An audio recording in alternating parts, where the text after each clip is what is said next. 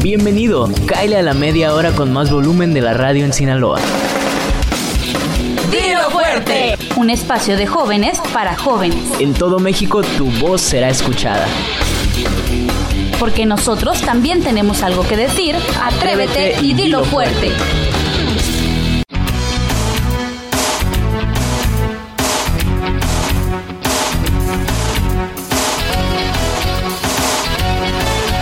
Hola, hola, ¿qué tal? ¿Cómo están todos? Sean bienvenidos a Dilo Fuerte. Un sábado más, un sábado más eh, que estamos aquí junto con Teresa, junto con Belén y junto con su servidor Daniel, aquí al aire a través de Radio Sinaloa, donde tenemos un montón de cosas que vamos a platicar hoy que están bien interesantes, ¿no, chicas? Así es, Dani. Muy buenas tardes este sábado. Muy, muy emocionada también estar aquí con ustedes compartiendo micrófono otro fin de semana más. Un fin de semana para disfrutar y que ustedes nos disfruten a nosotros a través del carro, de la de donde sea que nos estén escuchando en el trabajo, bueno, si van a la oficina, donde sea que nos encuentren, espero que estén pasando un excelente sábado. Yo soy Teresa García y vamos a estar aquí esta media hora para disfrutar de este buen programa, Belén. ¿Qué onda, Teresa? Dani, un gusto estar con ustedes. Muy contenta, como lo mencionaba hace ratito, de poder estar otro sábado más con ustedes. Media hora de buen aprendizaje, de buena música. Y buena vibra, de Belén. experiencias y buena vibra. Y bueno, Dani, vamos a comenzar ya con el tema de hoy porque estoy segurísima que a todos ustedes les va a encantar. Así es, y es que hoy vamos a estar hablando de la vida adulta, chicos. Hemos estado aquí nosotros en una crisis existencial porque, bueno, desde que entramos a este programa nos hemos preguntado, oigan, chicos, ¿y ustedes dónde quieren estar en unos meses? ¿Dónde se ven en cinco años? Y siempre en esta etapa hemos tenido como esas preguntas e interrogantes que nos hacemos, pero nos estamos dando cuenta que también ya vamos, ya entramos a la vida adulta y que ser adulto no es nada fácil, pero también es una etapa muy, muy increíble de la cual puedes gozar y aprender todos los días de tu vida. Y es que de, de toda etapa tenemos que aprender, ¿no? Desde que estamos chiquititos vamos desarrollándonos. Hay que disfrutar siempre, ¿verdad, Daniel? Sí, claro, y, y bien como mencionas, desde que estamos pequeños nosotros idealizamos alguna imagen de cómo nos vamos a ver de grandes. Y siempre la vida adulta comienza en nuestra cabeza, comienza desde que estamos chiquitos, porque siempre estamos pensando cómo vamos a ser cuando seamos mayores de edad, cómo vamos a ser cuando tengamos una familia, cuando eh, salgamos de la escuela, qué va a pasar, o sea, siempre está esa, esa interrogante dentro de nosotros. Y esta pregunta se las hago a ustedes y también a la gente que está en casa para que se ponga a pensar un poquito, ¿ustedes qué querían ser cuando eran niños? Fíjate que ahorita estaba pensando en esa pregunta, ahorita que, que iniciamos el programa, y yo siempre me he puesto a pensar, bueno, yo qué quería ser de niña, porque yo quería ser la octava maravilla, yo me acuerdo que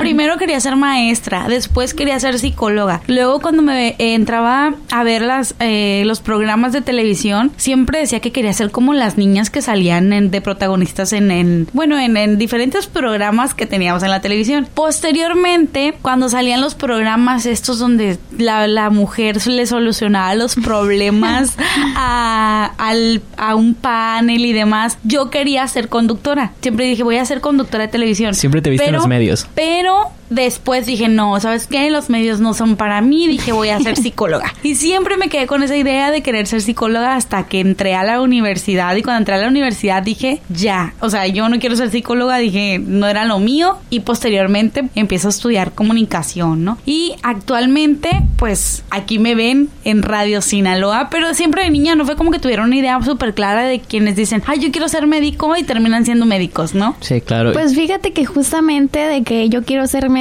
ese era mi ideal. Vaya, desde pequeñita yo me miraba y yo le decía incluso a mis papás, yo quiero estudiar medicina, quiero ser doctor y doctora. Y yo estaba hasta la secundaria, seguía con esa idea. En la prepa, chicos, ahí fue donde yo dije, bueno, Belén, ya estás aquí, tienes que decidir tu fase, a qué te vas a ir, si a químico o social. Entonces yo comencé a ver a mi hermana porque mi hermana se dedica a la comunicación, a esto de la radio. Entonces comencé a ver su trabajo, me empezó a llamar la atención. Total, quité todo mi chip de ser médico y pues ahora me ven aquí en radio. ¿Cómo ven? Interesante. ¿Y tú, ¿eh? Dani, cómo te veías de Fíjate, chiquito? yo siento que cuando estás chico hay como dos caminos. Siempre está la, la idea que tú tienes en la cabeza de lo que quieres ser, por lo que ves en la tele, por Claro. lo que tú ves con tus Sí. amigos o algo así. Y siempre está como esta idea que te bajan tus papás del, del aire y te dicen, ok, está bien, pero ¿qué más te gusta?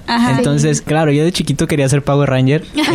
Eso era- esos son todos los temas, porque yo creía que se podía ser Power Ranger. O sea, yo, yo creía que realmente existía una profesión o un entrenamiento para Sí, hacerlo. claro. Pero por otro lado, yo desde chiquito siempre me ha gustado mucho la música. Entonces yo desde, yo desde niño me empezaba a gustar la música y yo decía, ah, ya cuando sea grande voy a ser músico, voy a tocar en, Sí, diferentes estadios, voy a tener mi banda, voy a hacer. Y ahorita soy músico, pero sin embargo, creo que al final de cuentas, ya que creces, hay algunas prioridades que van antes o descubres otro tipo de habilidades. Sí. Exacto, es al- es a lo que yo iba también. O ya que creces, empiezas a fusionar tus pasiones. Es decir, Claro, puedo hacer exacto. puedo hacer música, pero también puedo hacer radio porque tengo el talento y porque lo sé hacer Sí. bien, ¿no? Quizá, Teresa, fíjate, hablando de esto, justamente yo creo que no me informé bien de la carrera de medicina. No, no le di paso a, a poder estudiar esto porque me enganché en comunicación y en radio y todo esto. Sin embargo, creo que, como dice Daniel, eh, los pensamientos que tenemos de niño, pues son como dos caminos, ¿no? Donde llegas y ya tus padres te dicen, a ver, ¿qué es lo que quieres realmente? Y ahí es cuando tú ya te pones a pensar qué es lo mejor.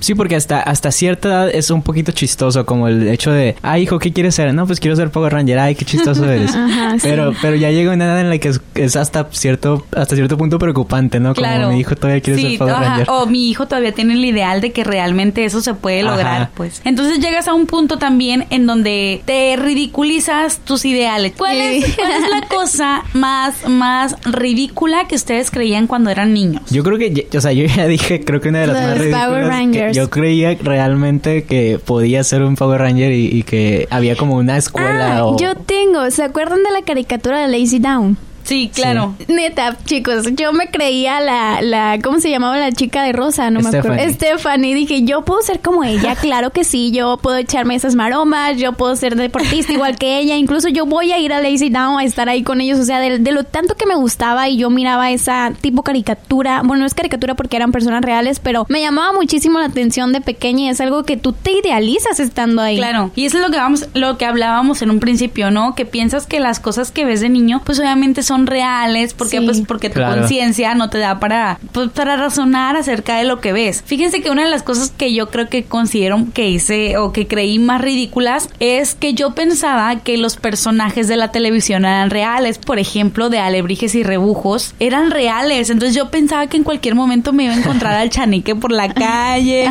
o algo así, o personajes de la televisión y de, y de las películas pensaba que eso era real y que lo que pasaba en la televisión y en las películas podría pasar en la vida real y eso es, es, es hasta cierto punto pues bueno y malo, ¿por qué? Porque pues llegas a un punto en el que tienes que decirle hijo, ¿sabes qué? Eso no es real, Claro, o sea, eso es ciencia ficción, eso es entretenimiento nada más, entonces tienes que aprender a separar la realidad de lo que tú idealizas en ese momento de que tienes esa edad. Fíjate, otra cosa que pasa mucho respecto a la televisión es que a mí en lo personal yo, yo no lo viví así, pero amigos míos me cuentan que ellos creían que la gente que estaba adentro de la televisión vivía ahí.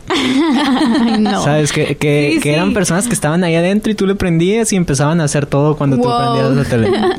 Y otra de las cosas que es bastante común, que yo estoy seguro que muchos nos, nos pasó y que hasta cierto punto a muchos nos pasa todavía, es que sentimos que la luna se mueve o que nos persigue. Claro. Ah, claro, de Sí. pequeños De decíamos pequeño, eso. Ibas en, el, ibas en el carro, ibas en el, en, no sé, en, en un autobús de viaje y volteabas a la ventana y veías la luna y dices como que, ay, ¿por qué me viene persiguiendo? Eso es súper Oigan, cierto. o del conejito de la luna también, ¿no? Ah, Que también. pensabas que el Ah, conejito sí. era real. Incluso o sea, en la primaria yo me acuerdo haber leído un libro en el cual te hablaba que, la, que en la luna se, se ponía un, Habitaba un habitaba un conejo. conejo y que por Sí. eso si tú le ponías mucha atención ibas a ver la silueta del conejo. Y es real, o sea, yo no sé, nuestra imaginación quizá lo miré, chicos, lo miré. Belén llorando Bien recordando emocionada. cómo miró el conejo en la luna. ¿Saben que estaría súper bien también que los que los chicos, los, los, los niños de, de que nos están escuchando a través de la, de la señal de Radio Sinaloa en Los Mochis, Mazatlán y Culiacán y a través de la página de que nos comenten también qué cosas así están escuchando Sí. y que, que dicen como, ay, yo creo esto. O sea, por ejemplo, eh, cosas como lo de la luna y, y estas cosas que nos, que nos ayuden también a, a- a ver qué está, qué están pensando, están ¿no? ¿Qué está pasando por su Claro, cabeza? los Y invitamos además, a todos. así es, además ver cómo cambiamos, ¿no? Lo Sí, que claro. nosotros Claro. creíamos en ese entonces Y cuando ahora la es televisión diferente. tenía su auge y ahora totalmente Sí, diferente. ahora la verdad yo tengo sobrinitos de nueve años y es tablet, es iPad, juegos electrónicos, es, o sea, ya no ven tanto la televisión, no ven tanto caricaturas, Y si les preguntas qué quieren ser de grandes youtubers. youtubers, Sí, claro. así es. En el siguiente bloque vamos a hablar también un poco más a fondo de la vida adulta, pero estamos dando entrando en contexto para que, por ejemplo, vayamos viendo cómo éramos antes y cómo Y somos después, ahora. exacto. ¿Ustedes a qué edad eh, sintieron que dejaron de ser niños o que comenzaban a, a tratarlos como adultos sus padres o la gente a su alrededor? Esa respuesta, Dani, la verdad que yo sí la he pensado mucho porque fue muy clara para mí. No sé para ustedes o los- las personitas que nos están escuchando ahí en casa a través de su auto, no sé lo que estén haciendo ahorita, pero para mí a la edad en que yo ya me sentí en edad adulta, yo creo que fue después de los 15 años, la verdad, porque ya comienzas a, a dar un paso más en tu, en tu educación, por decir, entras a la prepa, ya vas en camión sola, ya es como que te haces un poquito más independiente, te tienes que cuidar más, ya no tus papás sí están al pendiente de ti, pero eres como que ya, ya hacer tus cositas sola. Ya eres un ser Ya individual. eres un ser, in- un ser individual, exactamente, Dani. Entonces, para mí, esa edad, más o menos, chicos. Yo creo que desde mi, desde mi punto de vista, eh, en mi vida, el ser adulto comenzó yo creo que a partir de los 20 años. O sea, normalmente a los 18 ya te consideran una persona Una- legal, por así decirlo, porque ya puedes votar y ciertas cuestiones. Pero en mi caso, yo creo que hasta los 20 fue cuando en, en verdad me cayó el, el 20, el- valga la redundancia, literal. Y dije como, wow, esto es ser adulto porque ya empecé a trabajar, ya tenía Claro. mi propio dinero. Sí, es que yo desde los 15 trabajo y todo eso, entonces yo lo siento más personal a los 15 años. No van a decir que "Ay, la Belén ya quería ser adulta. No, pero está bien, Dani, se Sí, respetan eh, opiniones. Claro, también para los que nos están escuchando no se trata tampoco de que crecer antes o crecer Ah, después. exacto. A cada uno le llega su tiempo eh, respectivo de acuerdo a cómo vive su vida. Pero a mí en mi caso fue a los 20 años, ya tenía como mis responsabilidades, ya yo podía salir y gastar mi propio dinero que yo había que yo había me había ganado por mi trabajo y compraba mis cosas y también así aportaba al hogar y cosas así. Fíjate que yo sí inicié paralelamente cuando cumplí 18 años, la mayoría de edad. Porque a los 18 años yo ya estaba en la universidad. Entonces, cuando entré a la universidad, bueno, me, me dije a mí misma, oye, ya entraste a la universidad, ¿qué vas a hacer? No, no piensas trabajar, no, no vas a hacer nada más que seguir estudiando. Y al principio dije, ok, no, voy a dedicarme totalmente al estudio y pues que mis papás me sigan manteniendo y sigan pagando todo. Pero posteriormente, cuando te das cuenta que todos en la universidad trabajan, que todos hacen otras cosas, empiezas a pensar tú, ¿y yo qué estoy haciendo de mi vida? Que esa es otra cosa de la que vamos a hablar un Ajá. poquito en el bloque adelante. Pero me pasó, totalmente me pasó. Y dije yo, ok, me voy a poner a empezar a trabajar. Empecé a hacer otras cositas. Por ejemplo, empecé primero los fines de semana a trabajar. Y ahí fue cuando yo dije, ya, o sea, ya esta es mi vida totalmente adulta. ¿Por qué? Porque ya no tienes la, solo la responsabilidad de estudiar, sino también otras responsabilidades adicionales al estudio, que ayudar en la casa, que aportar dinero al hogar. Eh, pero fíjense que yo me sentía madura desde mucho antes. O sea, yo sentía que mi madurez venía desde mucho antes. Sin embargo, como adulta, como responsabilidades y todo eso, viene a partir de los 18 años totalmente. Sí, claro, porque a partir de ahí empiezas a buscar oportunidades, quieres hacer algo de tu vida, ya te empiezas a preocupar sobre tu futuro. Entonces ahí es cuando se marca esa, esa brecha, digamos, de, de niñez a adulto o de adolescencia a adulto. Entonces hay que saber, chicos, qué hacer más adelante porque hay que existir. La vida subsistir. bueno, chicos, ¿qué les parece si en un momento más continuamos hablando de la vida adulta? Vamos a una pausa musical. Está sintonizando Dilo Fuerte.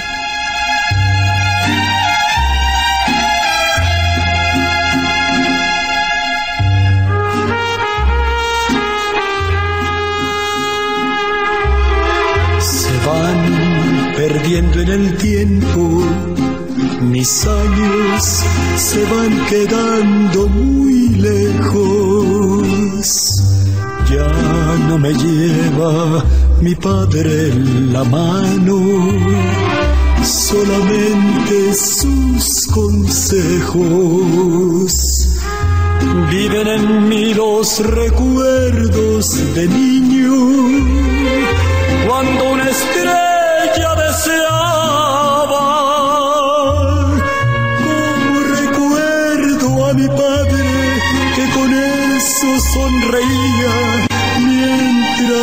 padre miraba.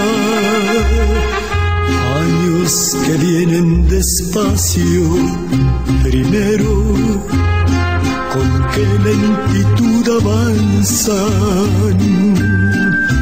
Como quería ser grande, recuerdo para no quedarme en casa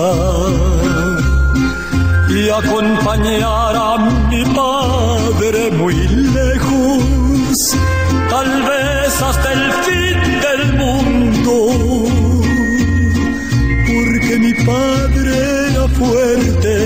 era muy inteligente, era mejor que ninguno.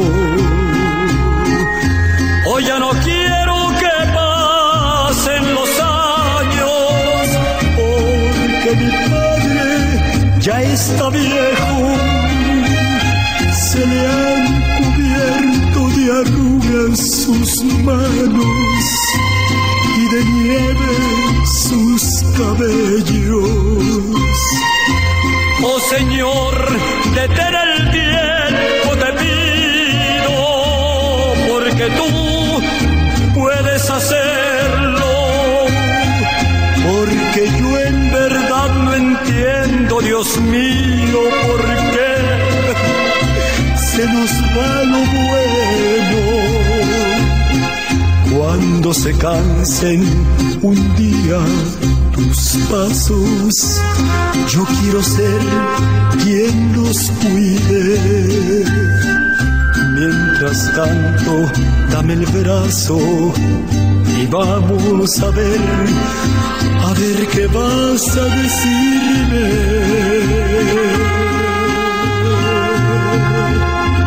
¿A dónde vas?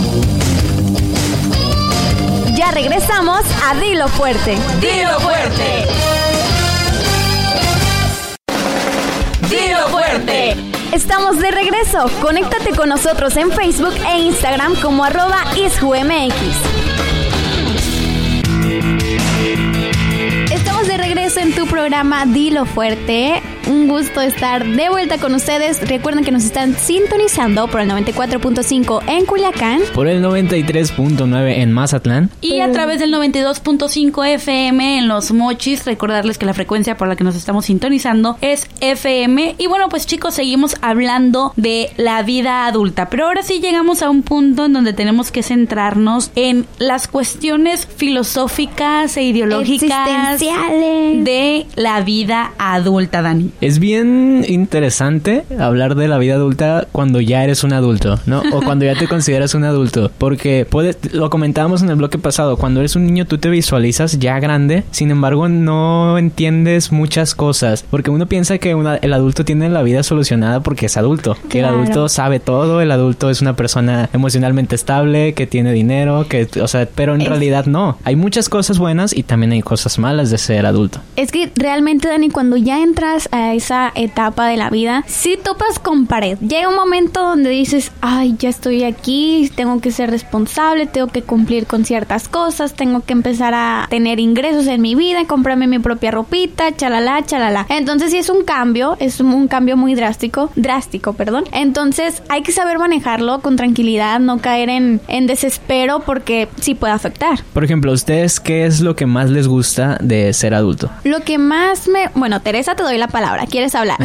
Fíjate que a mí lo que más me gusta de ser adulto es tener esta capacidad de decisión propia. Exacto. ¿Por qué? Porque cuando eres niño, cuando eres joven o adolescente, bueno, pues dependes un poco, bueno, Mucho. en mucho Así de es. tus padres, dependes de que ellos decidan por ti, de que ellos te, te cuestionen qué es lo mejor y qué es, qué es, cuáles son tus opciones pues más viables y, y cuando llegas a la vida adulta te topas con esta idea de poder tomar tus decisiones, poder checar qué te gusta más, qué te gusta menos, sobre todo cuando tus padres te dan esta libertad de decisión, ¿no? Porque hay muchos, muchas personas adultas que toda- les llega la edad adulta y siguen cuestionando a sus padres o siguen tomando la decisión de sus padres. Sin embargo, yo creo que esa es una de las cosas más padres, ¿sabes? Poder tener tu independencia, además poder gozar de tu dinero, poder gozar de tus logros propios, pues cuando eres una persona independiente, sientes como que esa autorrealización cuando Claro, cumples claro. tus, tus propias metas, ¿no? Sí. Sí, y, y es bien importante eso que dices porque cuando eres adulto, cuando ya se te empieza a tratar como adulto, se te da la libertad de que tú decidas sobre tu vida, sobre tu vida, sobre tu cuerpo. Por ejemplo, que si te quieres hacer un tatuaje, te lo haces. Si te quieres eh, pintar el pelo, te lo haces. O sea, todo esto porque pues ya lo estás haciendo con tu propio dinero. Ya ves que esa frase bien famosa de las mamás de que mientras vivas bajo mi casa, mientras vivas bajo, bajo mi techo, Bajo no. mi techo. Creo que todos ellos O los mientras yo te mantenga, ¿no? Sí. O sea, ¿sabes? Y ya tienes esa libertad. Y siempre hay que hacerlo con responsabilidad todo, obviamente. Eso es lo que decimos nosotros, ¿no? Todo con medida y nada con exceso. Sin embargo, sí se te da esa libertad y como dices, te sientes a- un poquito realizado porque pues son tus decisiones y se están valorando, ¿cierto? Cierto, Dani. Siempre también hay que tener como un balance de todo esto, eh, de lo que está hablando Daniel. Entonces yo creo que no hay parte mala. Si hablamos de partes buenas y malas, No, yo- sí hay partes malas. Es que en verdad, po- es que depende de cómo lo vean cada uno de ustedes, porque yo lo veo todo como aprendizaje. Sí, quizás sí hay partes de que, ay, no quiero hacer esto, o me toca hacer Y esto. Eso es negativo. Belén. ¿eh? O Eso sea, es, negativo. pero hay algo bueno. Ey, hay algo bueno. Es que yo siempre, O sea, chicos, sacando lo bueno a lo malo. Siempre hay que ser así, lo he dicho. Pero en mi punto de vista, Te emociona la creo que, que para mí Son malas Es cosas que buenas, claro. sí, porque so- de, de todo, de todo error o de toda debilidad tienes un aprendizaje y eso te sirve para mejorar. Exacto. Sin embargo, creo que hasta cierto punto hay cosas que sí son Que no nos malas de ser gustan, o sea, no que nos no nos gusta. gustan. Que- Sí, bueno, no, No, no, tanto hablar... que sean negativos, Claro. sino que no nos gusta tanto. Así. Claro, no, A ver, ¿cómo qué cosa sería, chicos? Fíjense que a mí yo creo que la carga de trabajo, o sea, pienso que, que las cosas que hacemos las disfrutamos porque nos gustan y demás, pero llega un- cierta temporada en la que te sientes tan frustrado por tantas responsabilidades Sí. que esa es una cosa negativa de ser adulto. Oye, tienes demasiadas responsabilidades, es como necesito un break Oye, y todo Tere, el mundo lo cumplimos. ¿no? Exacto, pero ¿qué tal con el break? Llega después de todo, de todo el esfuerzo que diste, de todo lo que aprendiste. Entonces, por eso yo digo, de todo lo malo siempre hay algo bueno. Por ejemplo, es que sí es cierto lo que dices tú, Belén, que no podemos encasillar cosas en buenas y malas porque no lo son como tal, solo son cosas que nos gustan y no nos gustan. Exactamente. Por ejemplo, el hecho de que cuando estábamos chicos podíamos decirle a nuestra mamá, mamá, no me siento bien. No quiero ir a la no quiero ir a escuela. la escuela y, y si te hacías un poquito del enfermo y, y- y te, te la creían, ya no ibas a la escuela. Pero ahorita trabajando ya no puedes faltar al trabajo nada más porque te sientes poquito Sí. mal según tú. O sea, hay ciertas responsabilidades que cuando eres adulto pues son más pesadas como lo que dices, la carga de trabajo también. Entonces, no, no hablemos de buenos o malos como dices tú, pero sí hay cosas que nos Sí, no- gustan más y que nos gustan menos. Ok, va, así la vamos a dejar. Oigan, otra cosa negativa yo creo que de ser adulto, o la cosa que menos me gusta de ser adulto, es tener que lidiar con los otros adultos, ¿sabes? Como Claro. que las cuestiones de filosofía entre adultos está súper, súper marcado. Es como mm, tener una lucha constante entre cuál, qué piensas tú acerca de esto, qué piensas lo otro. Y cuando Y eres joven, mal. así, ajá. Cuando eres joven no lo notas tanto porque no estás teniendo una responsabilidad social o una responsabilidad intelectual con los demás. Sí, lo que pasa es que mientras más crecemos, nuestras ideas se van, nos van construyendo mejor o nos van construyendo en una persona más completa y mientras más grandes somos, menos aceptamos otro tipo de ideas, ¿sabes? Así Entonces es. ahí es donde se, se vuelve tedioso lidiar con otras personas. Pero una de las cosas que yo creo que a nadie le gusta en absoluto son las crisis. Así es. Las crisis existenciales son una de las peores cosas que ¿Neta? podemos atravesar los jóvenes adultos, adultos jóvenes. Neta que sí. Porque somos somos somos jóvenes, pero pues de cierto modo ya se nos cataloga como adultos, ¿no? Así es, fíjate que las crisis exis- existenciales para mí son como esa etapa en donde todos nos hemos visto implícitos, donde todos hemos sido partícipes y es un periodo de cuestionamiento interno en el que se produce un replanteamiento vital. Es decir, me pregunto por qué existo, qué, ¿Qué misión, qué misión tengo en mi vida, qué quiero hacer con esto que estoy haciendo, por qué no produzco algo, Claro. algo mejor, si lo que estoy haciendo lo estoy haciendo bien y llega esa etapa en la que, bueno, dices, ¿realmente existo para algo productivo?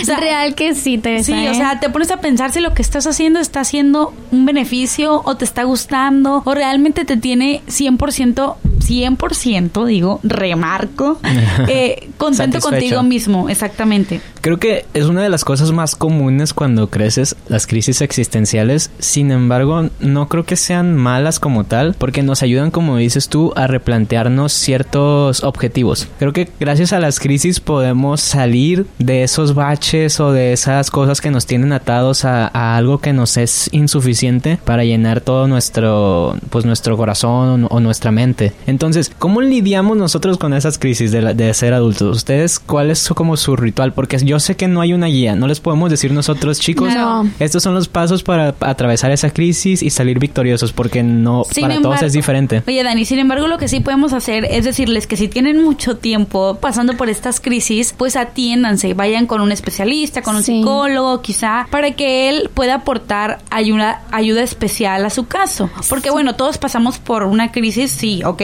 pero hay medidas para estas crisis. Dices, ok, es un lapso de tiempo, pero tener, por ejemplo, un año cuestionándote lo mismo y sin hacer nada y, sin- y sintiéndote vacío todo el tiempo, pues ya es un problema psicológico y así que hay que atenderse, ¿no? Algo ibas a decir, Belén. Sí, que yo creo que el periodo de crisis existencial normal podría ser, para mí, me dura un día, chicos. No sé ustedes. Un día cuestionándome, preguntándome qué estoy haciendo, qué estoy haciendo bien, qué mal, a dónde quiero llegar. Un día nada más, pero ya si, si me dura una semana, un mes, ahí sí caigo en depresiones, en de que ya no haces nada de tu vida. Entonces, como dice Teresa, chicos, es muy importante acudir con un especialista para poder, pues, llevar tu vida plena y así organizar todas tus ideas, como lo ha mencionado ahorita Daniel, eh, organizarte para así poder hacer lo que en verdad estás planeando en tu cabeza. Yo creo que la salud, la salud física, la salud mental es bien importante ahorita, a esta edad. Y de verdad, me parece que es un tema bien interesante. Y si a ustedes, los que nos están escuchando, les interesa este tema, coméntenos por ahí y podemos realizar a lo mejor un programa, Un programa. dedicado a, a esto de la A cómo salud superar. mental. Y Me encantaría. e, e invitar a algún especialista para que nos dé ciertos consejos de cómo de cómo puede- podemos pasar por estas etapas. Porque ciertamente chicos no estamos solos nadie está solo. Y si en algún momento llegamos a sentir eso podemos acudir a ciertos eh, instituciones o ciertos organismos que nos pueden ayudar y podemos acudir a nuestros amigos a nuestra familia. Y ya en caso de que realmente sintamos que estamos demasiado solos la soledad tampoco es mala del todo. No se puede hablar que, de que es mala porque nos puede ayudar también a reflexionar y a pensar en nuestros objetivos y cómo podemos cumplirlos, ¿cierto? Y fíjate que hay una teoría, Dani, justamente hablando de cómo pasar por esta crisis. Dice que hay cuatro puntos muy importantes que hay que reconocer para poder subsistir y para encontrar el propósito de la vida. Dice que el primero es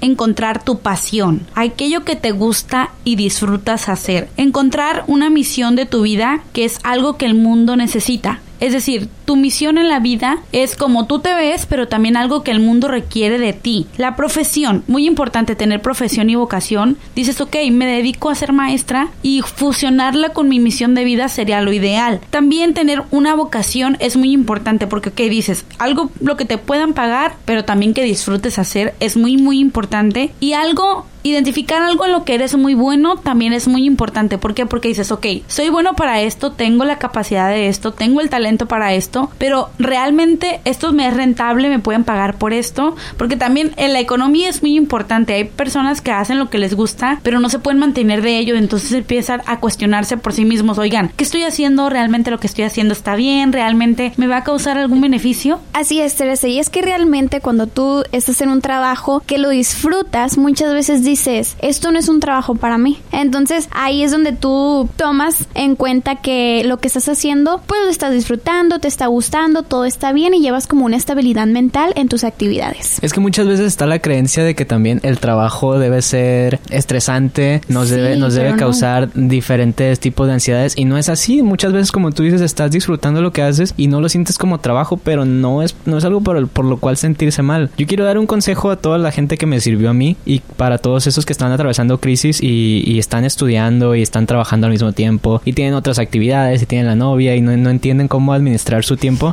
De verdad, todas las, si están estudiando, la mayoría de las escuelas, si no es que todas, tienen atención psicológica y tienen atención para nutrición y todo esto. De verdad, aprovechenlo. Porque de verdad el psicólogo y todos estos tipos de consultas son muy caras y cuando ya no estén ahí van a tener que invertir bastante en eso. Entonces aprovechen ahorita que tienen al alcance de sus, de sus manos todo esto y vayan al psicólogo mientras están en la escuela, vayan al nutriólogo mientras están en la escuela, porque en un futuro eso les va a servir mucho. Yo les preguntaría a ustedes después de esto, si a mí me dijeran que le diera un consejo al Daniel de al Daniel joven, al Daniel de 10 años menos, yo le diría eso. Aprovecha todo lo que tienes ahorita porque en un futuro no sabes si lo vas a tener. Y es por eso que el, el- el día de hoy es el único es el único que existe. Tienes que aprovechar todo en el momento que se te ocurre y hazlo hoy, haz todo lo que quieras el día de hoy. ¿Ustedes qué le dirían a la Belén de hace 10 años, a la Teresa de hace 10 años? Yo le diría que siguiera aprovechando todas las oportunidades que se ven, que se vienen en el camino, que no tuviera miedo a, a un no, que no tenga miedo a un rechazo y que siga adelante a pesar de, de las adversidades. Fíjate que yo lo que le diría es atrévete, hazlo. Y dilo No, fuerte. Atrévete Y dilo fuerte. No importa que te equivoques, no importa si te rechazan, no importa si a la gente le gustas o no, hazlo, hazlo. Siempre y cuando no estés haciendo nada malo y sin agredir o sin transgredir al otro, lo vas a hacer y va a ser algo productivo. Quizá no solo para ti, sino para- también para los demás y puede ser un ejemplo. Eso le dijera, atrévete porque tú no, fuerte. porque no, porque no sé, es que nuestro eslogan, ahí para que se den una idea de quién lo creó. este, sí, definitivamente le dijera atrévete y hazlo, no importa si te equivocas, cuánto te equivoques, y no importa qué diga la gente, sino hazlo, simplemente hazlo si es lo que te gusta. Y a manera ya de conclusión, chicas, creo que un último tema ya para concluir. ¿Cómo nos vemos de aquí a 5 o 10 años? Ustedes digan de 5 o 10, depende. 5 se me hace muy poquito, pero a lo mejor a 10 años, ¿cómo se ven? Yo te, me- yo te puedo contestar esa pregunta súper rápido, porque siempre he dicho, A ver. Nunca, o sea, nunca en mis planes está la típica vida de una mujer idealizada, ¿no? Yo nunca he dicho me quiero casar, quiero tener cuatro hijos y quiero tener mi... No, o sea, yo quiero tener un departamento que sea rentable. ¿Por qué? Porque supongo que mi vida va a ser de viajera. Entonces, quiero ser una persona que esté viajando, conociendo nuevos lugares. No sé si sola o acompañada, pero sé que quiero viajar por el mundo. Y no sé tampoco si quiero tener hijos. Siempre he tenido un dilema con que si quiero, no quiero, si quiero, no quiero. Pero definitivamente algo que quiero hacer es viajar y conocer el mundo. Bueno, yo en 10 años, igual que Tere, me veo viajando. Me veo viajando y conocer muchos lugares maravillosos del mundo porque en realidad creo que, que los hay.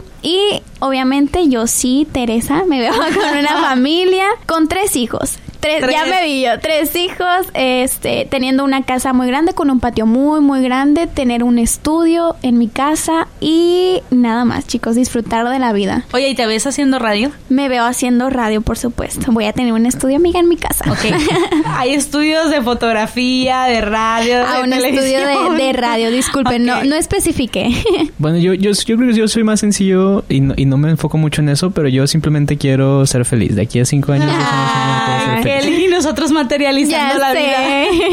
Pero bueno, chicos, ha llegado la hora de despedirnos. Gracias por haber estado con nosotros esta media hora. Acuérdense, todos los sábados nos encuentras aquí a partir de las 2 pm. Y pues bueno, nos escuchamos el próximo sábado. Soy Teresa García y recuerden que aquí los exponemos al tanto de las nuevas noticias, de nuevos temas. Y recuerden también estar con nosotros pendiente a través de arroba isjumx. Así es, este tema ya concluyó. Sin embargo, como les comentábamos, déjenos ahí en, en las redes de arroba isjumx si quieren que toquemos algún tema sobre salud mental para jóvenes. Y mi nombre es Daniel Soto y un placer haber estado otro sábado más con ustedes. Yo soy Belén Beltrán y fue un gusto estar acompañándolos en esta media hora aquí en Dilo Fuerte. Ya lo saben, recuerden sintonizarnos el próximo sábado a partir de las 2 de la tarde por las diferentes frecuencias que tenemos para ustedes. Y ya lo saben chicos, nosotros somos Dilo Fuerte y tú también atrévete Y dilo fuerte.